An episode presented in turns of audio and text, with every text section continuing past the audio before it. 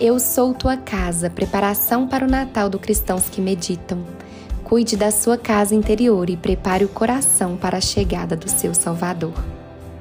Nos dias anteriores, falamos de esperança, paciência, alegria e paz.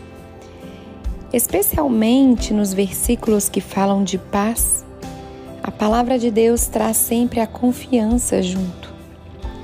Confiar é o oposto de duvidar. A dúvida nos coloca na incerteza, nos coloca na esterilidade da fé. Essa dúvida nos faz lembrar da história de Zacarias, que recebeu a visita de um anjo confirmando a gravidez de Isabel. Zacarias ficou recolhido em silêncio, tentando compreender em seu coração o que Deus realizara.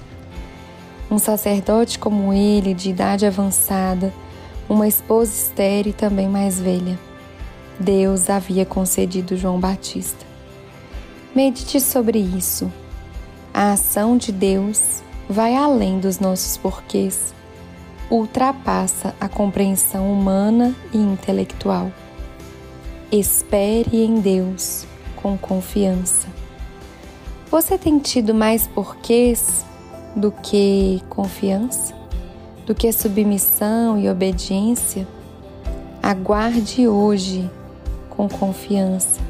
Se coloque de fato nas mãos dele e confie na sua graça que faz novas todas as coisas.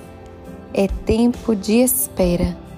Espera confiante. Compartilhe com mais pessoas se essa meditação fez sentido para você.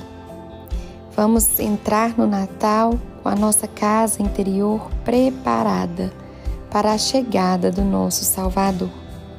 Até amanhã. Eu sou tua casa, tua morada, eu sou teu lar. Mude as coisas de lugar.